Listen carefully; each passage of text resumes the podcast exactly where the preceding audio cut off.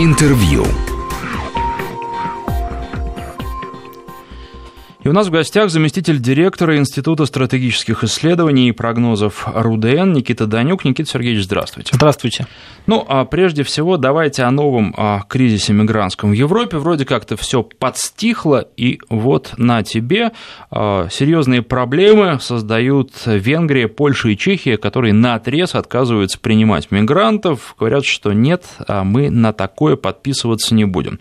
А старые страны Европы, Европейского Союза пытаются на них каким-то образом давить, грозят штрафами, грозят тем, что их а, лишат голоса в Совете Европы, а, в Совете ЕС, но, а, в общем-то, все без толку, не боятся они.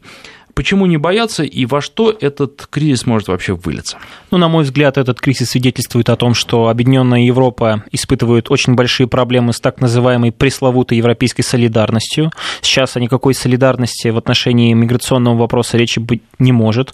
Более того, так называемые страны Вышегородской четверки, куда помимо Чехии, Венгрии и Польши входила еще до недавнего времени Словакия, действительно неоднократно высказывались против позиции Еврокомиссии, которая решила распределять мигрантов мигрантов согласно квотам по территории всего Европейского Союза. Ну, в данном случае основное количество мигрантов сосредоточено на территории Греции, на территории, собственно, южных э, европейских государств. В этом случае, мне кажется, не стоит ждать э, каких-либо резких шагов со стороны Брюсселя, потому что и Польша и Венгрия и Чехия обладают инструментами, в первую очередь, юридического характера, благодаря которым они могут затягивать э, исполнение э, этого э, пункта, согласно которому они должны принимать определенную квоту беженцев. Но, в первую очередь, мне кажется, это свидетельствует о том, что проблема мигрантов носит системообразующий характер. Сейчас Европейский Союз испытывает настоящий системный кризис. Это не только проблема с миграцией, которая, на мой взгляд, очень сильно запущена, и в ближнесрочной перспективе ее решение никак не просматривается. Это и проблема финансово-экономического характера, потому что помимо, э, вот, собственно, Вышегородской четверки, э, казалось бы, тех стран, которые по определению являются пионерами европейскими, которые являются всегда, ну, по крайней мере, считалось, что восточноевропейские государства всегда находятся на второстепенных ролях и по определению э, обязуются выполнять директивы, которые посылает им Брюссель. Но действительно удивительным образом они сейчас отказываются этого делать. Помимо этого, Европейский Союз испытывает проблемы, как я сказал, уже в финансово-экономической сфере, существуют так называемые средиземноморские страны, которые недовольны фискальной экономической политикой Брюсселя. Это все говорит о том, что Брюссель, даже несмотря вот на такие достаточно серьезные заявления о том, что будут введены э, меры, определенное наказание в отношении стран, которые не, выпол... не собираются выполнять директивы Брюсселя, все-таки никаких серьезных э, последствий для этих стран, которые отказываются принимать у себя на, мигра... у себя на территории мигрантов, я не вижу. Почему? Потому что это грозит настоящим крахом не просто европейской солидарности, но определенным парадом суверенитетов. Поэтому Европейский Союз сейчас находится в очень слабом положении, и Брюссель просто не в состоянии в полной мере на 100% обеспечить выполнение а, тех решений, которые они приняли, ну и в данном случае э, с помощью политического шантажа, давления оказывать на эти государства, это будет еще более неэффективно, потому что это э, в очередной раз раскрутит вот этот маховик, когда на пространство, политическое пространство Европы приходят новые политические силы, которые называют себя консерваторами, правыми, евроскептиками, которые недовольны политикой Брюсселя. Естественно, Брюсселю это не нужно. Поэтому ничего удивительного в этом нет. Мой прогноз на протяжении протяжении, в общем-то, достаточно долгого времени Венгрия, Польша и Чехия будут пытаться э, избежать выполнения этих обязательств, они будут пользоваться различными судами, будут пытаться этот процесс затягивать, Брюссель будет давить, будет постоянно вбрасывать в информационное пространство тезисы о том, что э, эти страны э, очень пострадают и с финансовой точки зрения, и с другой, но на самом деле я сейчас не вижу какого-либо выхода. В данном случае позиции вот так называемой Вышегородской тройки уже, да, не четверки, Словакию почему-то забыли, они, мне кажется, достаточно прочными и сильными, и в данном случае Брюссель все-таки будет действовать аккуратно, потому что э, раскрутить этот маховик еще раз, э, когда действительно во многих странах э, в, во власть приходят политические силы, не ориентированные на Брюссель, которых называют евроскептиками, ну, Брюссель этого просто-напросто боится. Поэтому, да, действительно кризис, да, очень серьезный, вряд ли получится Брюсселю в ближайшее время его решить. А кризис вызван и тем, что нет сильной власти, или Евросоюз изначально некое аморфное объединение, которое и не предусматривает сильной центральной власти, которая могла бы каким-то образом а, давить на те страны, которые пытаются идти в разрез с общими интересами? Ну, в данном случае существует определенная тенденция. Еще 5-10 лет назад мы действительно могли сказать о том, что в Европейском Союзе есть страны-лидеры, которые, собственно, формируют повестку и заставляют других членов э, исполнять политические и экономические решения, которые принимаются в столицах этих государств. Ну, это, собственно, знаменитая тройка. Э, Германия на первом месте всегда была, и Франция э, с Великобританией. Они попеременно делили там второе, третье место с точки зрения перераспределения полномочий и на влияния. Но сейчас мы видим, Великобритания запустила процесс выхода из Европейского Союза. Во Франции в которой вот, собственно, недавно состоялись выборы президента, очень достаточно такой весомый симптом показала а, кризиса, кризиса доверия к Европейскому Союзу, потому что политик в лице Марин Ле Пен а, является очень ярым, открытым сторонником выхода из Европейского Союза, и в данном случае очень большое количество французов разделяют ее точку зрения. Что касается Германии, да, действительно, по большому счету сейчас Германия является главной смотрящей за Европейским Союзом, но именно Германия это как раз и вменяют вот эту абсолютно э, непродуманную политику в отношении мигрантов, потому что если мы вспомним, э, опять же, э, этапы э, вот этой миграционной волны, то мы увидим, что в основном вот эта миграционная волна коснулась Германии, и Германия была действительно в состоянии на политическом уровне, благодаря политической воле, остановить этот приток. Но э, Ангела Меркель, как мы помним, в 2015 году, наоборот, фактически развязала руки мигрантам, и сейчас Европейский Союз, э, ну, действительно терпит очень большие проблемы, которые сказываются на, политических, э, на политической системе других государств. Тот же Брекзит в том числе стал возможен благодаря вот этому миграционному потоку, э, который в том числе очень сильно ослабил безопасность да, европейских государств. Поэтому мне кажется, что сейчас, э, безусловно, Германия постарается э, навести порядок у себя ну, во внутреннем дворе, потому что она является, по большому счету, главным ответственным да, за миграционный кризис, является государством, которое определяет вектор развития Европейского Союза, но вряд ли у, у Германии получится это сделать достаточно эффективно, особенно учитывая, что и в самой Германии настроения все-таки так или иначе меняются. Там тоже существуют политические силы, пусть они не находятся сейчас в авангарде, я в первую очередь имею в виду партию «Альтернатива для Германии», которая до сих пор является достаточно радикальной и, в общем-то, одиозной, но, тем не менее, люди, которые считают, что Германия ведет неправильную миграционную политику, они тоже есть, и они так или иначе заработают политические очки в ближайшее время. Кстати, в Германии вот совсем скоро, в сентябре, пройдут выборы в Бундестаг. Я, э, конечно, убежден, что, скорее всего, у Ангелы Меркель получится в очередной раз сохранить пост канцлера, но в данном случае те тенденции, которые мы сможем наблюдать на этих выборах, будут нам говорить о том, что и Германия сейчас это далеко не, госу- не то государство, которое консолидировано э, в отношении миграционного вопроса, в отношении финансово-экономических проблем и так далее. Поэтому, на мой взгляд, э, сейчас говорить об объединенной консолидированной позиции Европы в отношении иммигрантов не приходится. Есть только э, страны, которые принимают решения, и страны, которые обязаны подчиняться, но, как мы видим, э, в этот раз подчиняться не очень не хотят. А если смотреть на Евросоюз, то еще несколько лет назад он казался сильным образованием, однако в последнее время количество проблем растет как снежный ком и начинает зашкаливать. А, а удастся ли в ближайшие годы с этими проблемами справиться, или просто то, что мы видим сейчас, это начало распада Евросоюза, который уже не за горами, и ему осталось всего несколько лет?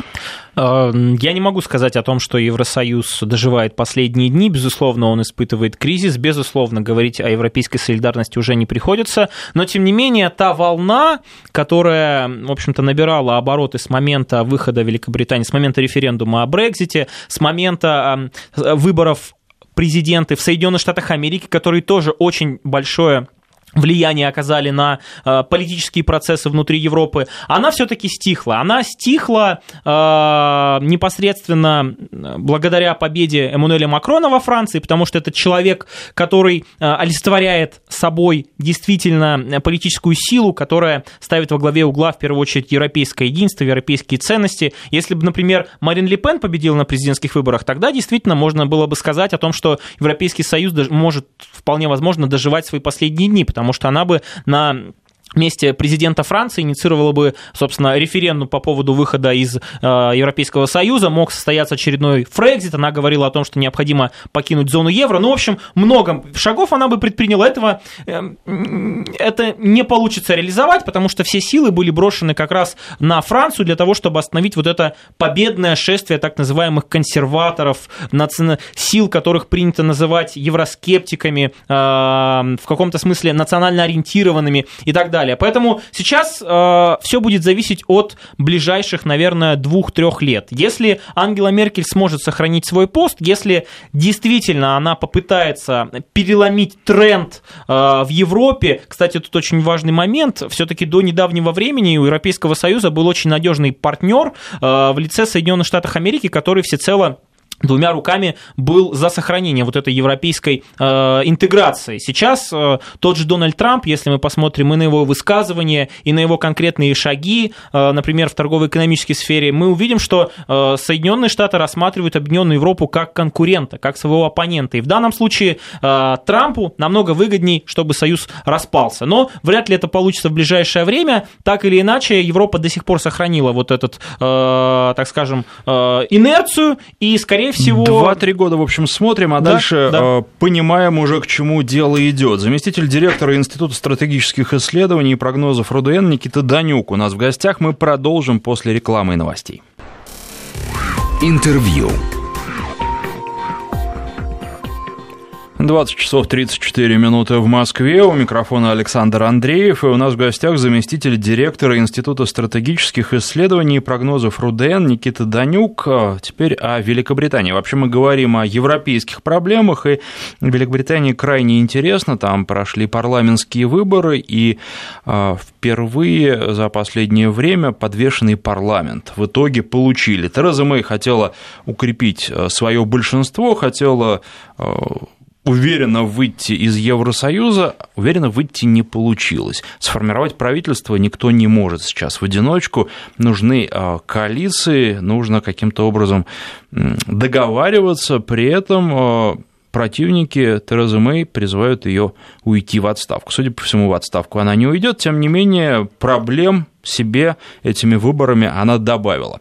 А, вопрос возникает такой. А, происходящее, во-первых, для жителей Великобритании, не для политической системы, а вот именно для жителей Великобритании, это хорошо или плохо, и для Евросоюза. Хорошо это или плохо? Ну, хотелось бы начать с того, что знаменитый референдум по Brexit а, показал раздробленность общества Великобритании. Практически 50 на 50. Да, практически 50 на 50, и действительно такое судьбоносное для страны решение было очень сложно реализовывать, когда у тебя не было полной поддержки, во-первых, народа, во-вторых, политических сил. Поэтому, кстати, надо отметить очень интересный момент. Все-таки Дэвид Кэмерон, когда он был одним из главных, в том числе, инициаторов этого референдума, он точно так же, как и Тереза Мэй, хотел его провести, ну и, собственно, а, получить результаты, благодаря которым он сможет, грубо говоря, поставить на место вот сторонников выхода Великобритании из Европейского Союза, получил ровным счетом обратную ситуацию. В данном случае а, Тереза Мэй наступила на те же грабли, она допустила стратегический расчет, вместо того, чтобы а, заполучить еще большее количество мест в парламенте, она получила подвешенный парламент, ей действительно необходимо а, сейчас блокироваться вместе с другой политической силой. Наиболее вероятным кандидатом является Североирландская ионистская партия. Сейчас а, консерваторы набрали 318 мест в парламенте, до этого у них было 331, то есть, по большому счету, они потеряли 13, хотя хотели нарастить. И в данном случае 10 мест, которые, а, собственно, занимает эта э, унионистская североирландская партия, поможет Терезе Мэй, во-первых, остаться на посту премьера, и Тереза Мэй в данном случае будет находиться в еще более уязвимом положении, когда будут вестись переговоры с Брюсселем, потому что Брюссель, кстати, тоже неоднократно давал понять, что ему необходимо работать с политическим партнером, который будет полностью предсказуемый, который будет отвечать за а, те решения, которые они вместе смогут выработать. Поэтому в данном случае для Брюсселя это не является хорошим, хорошей новостью, несмотря на то, что Европейский Союз поздравил а, Терезу Мэй с победой, потому что формально все-таки а, консерваторы победили, Тори сохранили большинство, ну, хоть и очень шаткое, но в данном случае а, переговоры действительно могут поменять определенный формат, потому что вот это голосование, которое прошло накануне, по большому счету является вторым голосованием по Брекзиту, и оно своим сводилась к двум формулировкам. Необходим либо жесткий Брекзит, на котором, собственно, и настаивала Тереза Мэй, и который действительно при его реализации очень сильно может ударить по простым гражданам Великобритании. Сейчас я в дальнейшем объясню, какие пункты важны для простых э, Великобрит... Э, жителей Великобритании. Но в данном случае Тереза Мэй придется, видимо, в каком-то смысле в... трансформировать вот эту стратегию по жесткому Брекзиту, потому что те же унионисты из Северной Ирландии являются сторонниками мягкого Брекзита. Если мы вспомним голосование именно на этой территории, то мы увидим, что в основном люди, проживающие на территории Северной Ирландии, э, хотели остаться в составе Европейского Союза. Поэтому в данном случае выигрыши остались только либористы, которые действительно из э, политической силы, которая до недавнего ну, времени терпела ну, действительно кризис, она э, в каком-то смысле находилась на периферии э, политических процессов и не влияла в полной мере на и внешние политические решения, и внутриполитические решения. А теперь либористы своего рода, ну так скажем, смогли совершить реванш определенный. Но, тем не менее, Тереза Мэй очень твердо намерена продолжать свою свою политику. Она заручилась после неудачной действительно кампании поддержкой своих однопартийцев, и они ее утвердили на посту лидера партии, поэтому в ближайшие пять лет, если опять же не будет очередных досрочных выборов в парламент, все-таки Тереза Мэй э, сохранит свой пост и будет, будет в полной мере реализовывать процесс выхода из Европейского Союза. Но в данном случае уже я не уверен в отношении вот определенных констант, в отношении того, что Тереза Мэй сможет настоять на жестком Брекзите. Жесткий Брекзит заключается, ну, такими э, широкими штрихами, да, заключается в том, что Великобритания разрывает э, торгово-экономические отношения с Европейским Европейским Союзом, она теряет доступ к европейскому единому европейскому рынку и в данном случае отказывается от четырех свобод, на которых, собственно, и настаивает Брюссель. Это свобода передвижения простых людей, потому что благодаря этому э, Великобритания сможет контролировать свои национальные границы, ну и, соответственно, вопрос э, миграционного потока может быть регулирован так, как нужно действующему правительству Великобритании. Э, при этом должны, э, по мнению Брюсселя, сохраняться еще свободы передвижения капитала, передвижения товаров и услуг. Вот в данном случае, если будет вариант жесткого Брекзита, то э, Великобритании нужно будет э, заключать новые торговые соглашения с, со странами Европейского Союза, что сделать будет очень сложно, учитывая, что существует определенный дедлайн, до которого, до момента истечения которого Великобритания должна окончательно покинуть Европейский Союз. Это март 2019 года. В данном случае, может быть, даже Терезе Мэй будет выгодно сослаться ссылаться на неутешительные результаты э, парламентских выборов, потому что благодаря этому она сможет сказать о том, что э, вариант жесткого Брекзита сейчас неосуществим, поэтому давайте мы все-таки попытаемся осуществить мягкий Брекзит. Поэтому давайте-ка я съезжу к Макрону сейчас, мы поговорим о том, как там в соцсетях ограничить общение террористов вообще, начнем налаживать контакт. То есть это уже началось вот это, э, с, началась смена курса? Не, вряд ли смена курса, скорее всего, корректировка, потому что Франция и в лице Эммануэля Эммануэля Макрона, безусловно, будет очень важным э, участником вот этого переговорного процесса по Брекзиту. Но что касается как раз сферы безопасности, если мы посмотрим на те события, которые произошли в Великобритании, они в том числе э, не сыграли на руку э, Терезе Мэй. Тереза Мэй в свою бытность было очень долгое время занимала пост министра внутренних дел. И именно когда она занимала этот пост, она инициировала в том числе массовые сокращения в этой сфере. Порядка 20 тысяч людей, которые отвечали за Э, собственно, безопасность простых э, граждан Великобритании, лишились своей работы, и это, безусловно, отразилось на э, том потенциале, на том уровне, благодаря которому можно, собственно, сохранять элементарную безопасность. Теракт в Манчестере, который унес жизни многих людей, там больше 20 человек, потом произошедший теракт в Лондоне,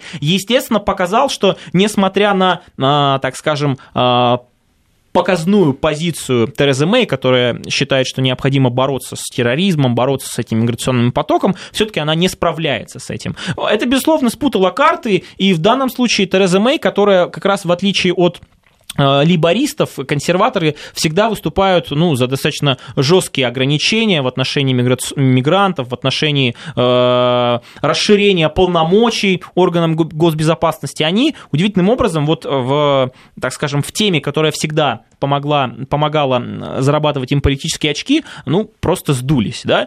Помимо этого, кстати, еще необходимо отметить очень неудачную, на мой взгляд, э, попытку реформировать социальную сферу Великобритании. Тереза Мэй вместе со своими однопартийцами инициировала так называемый закон о деменции. Это закон, который очень сильно ударяет по простым гражданам Великобритании, потому что, согласно этому закону, они должны будут э, очень большие деньги платить за то, что их престарелые родственники, ну там бабушки, дедушки, либо мамы, папы, э, будут оставаться в специальных собственно, э, домах престарелых, либо других учреждениях, и плата э, за эти услуги будет очень-очень большая, при этом возместить эту плату, скорее всего, придется не просто деньгами, потому что это очень большие деньги, а, например, долей в недвижимости, да, которая остается у ее родственников. Поэтому на этом фоне вот сочетание событий э, трагических, которые связаны с терактами, и очень неудачная э, попытка инициировать реформы э, в социальной сфере,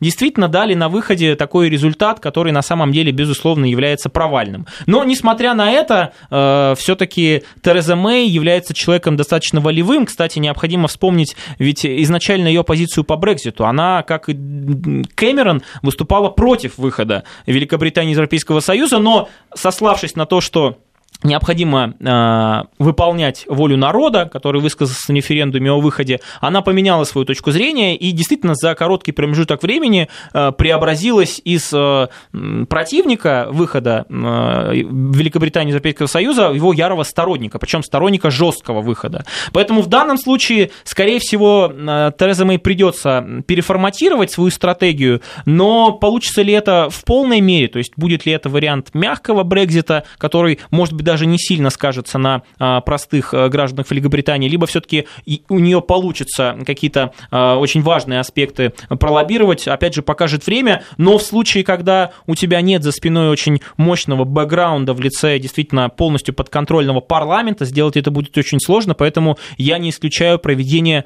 новых парламентских внеочередных выборов. То есть вполне возможно для того, чтобы как-то еще э, больше инициировать реализацию Брекзита, вполне возможно будет политическое решение о проведении новых выборов. Не исключаю. Ну, любопытно, не станет ли это очередными граблями для Терезы Мэй. Опять же, поживем увидим. Сейчас прервемся буквально на пару минут для рассказа о погоде, а потом о результатах первого тура э, выборов во Франции. Там тоже интересно, и э, ситуация тоже неоднозначная. Вроде бы победа Макрона, с другой стороны, не будет ли это победа первой. Об этом буквально через две минуты.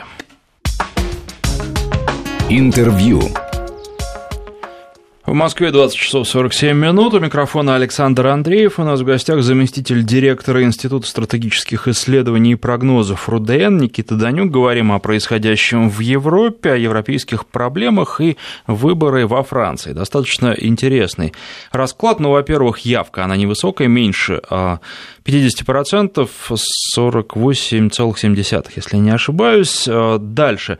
Вроде бы а, поддержали Макрона, но здесь еще не очень понятно. С другой стороны, а, французская система избирательная так устроена, что каким-то новичкам и несистемным партиям пробиться во втором туре крайне сложно, потому что гранды объединяются, и их туда просто не пропускают. Поэтому, если бы такой расклад был, как он показан в первом туре в процентном соотношении, то это можно было бы считать победой а, несистемных партий, однако, скорее всего, этого не произойдет, потому что дальше во втором туре картина существенно изменится. Ну вот, а, что по раскладу? А, получается, что республика Макрона получила 28% голосов, но там 32 будет вместе с, со сторонниками Франсуа Байру, который вообще объединяется всегда практически с победителями. Ну и а, далее, если сравнивать это с результатами выборов а, предыдущих, то и с точки зрения явки не очень показатели, и с точки зрения сторонников Макрона тоже, в общем, показатели так себе. Все-таки победа это или это не победа? Это карт-бланш от избирателей Макрону или э, это очень сомнительный результат?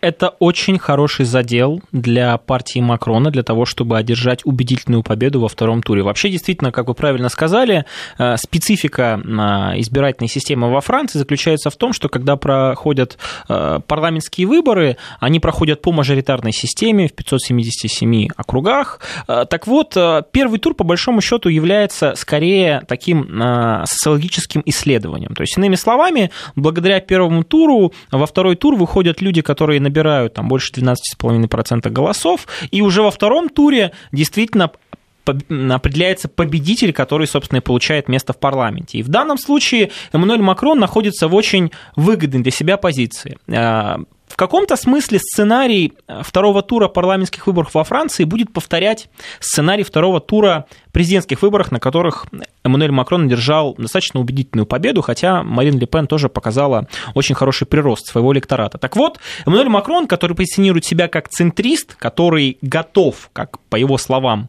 э, создавать новую политическую реальность во Франции, э, может объединить вокруг себя, э, точнее, кандидата от его партии, действительно созданной на скорую руку, они могут объединить вокруг себя как правых, так и левых, в зависимости от того, кто будет представлен представлен во втором туре. Поэтому в данном случае Эммануэль Макрон, несмотря на низкую явку, а действительно явка является одной из самых низких, э, в прошлые года, в 2007-2012 году было и 60%, и там больше 50%. Ну, в любом случае, действительно, э, определенная усталость, скажем так, французских избирателей от этой бесконечной э, предвыборной кампании, потому что до этого были праймерис, потом два тура выборов президентских, теперь два тура парламентских выборов, она сказывается, и действительно, очень многие люди неохотно идут на избирательные участки. Помимо этого, очень важным моментом является кризис старых вот, системообразующих партий во Франции. Ну, в первую очередь, это, конечно, социалисты, которые с треском провалились на этих парламентских выборах. Они набрали э, порядка, э, ну, там, 9% голосов. Их кандидат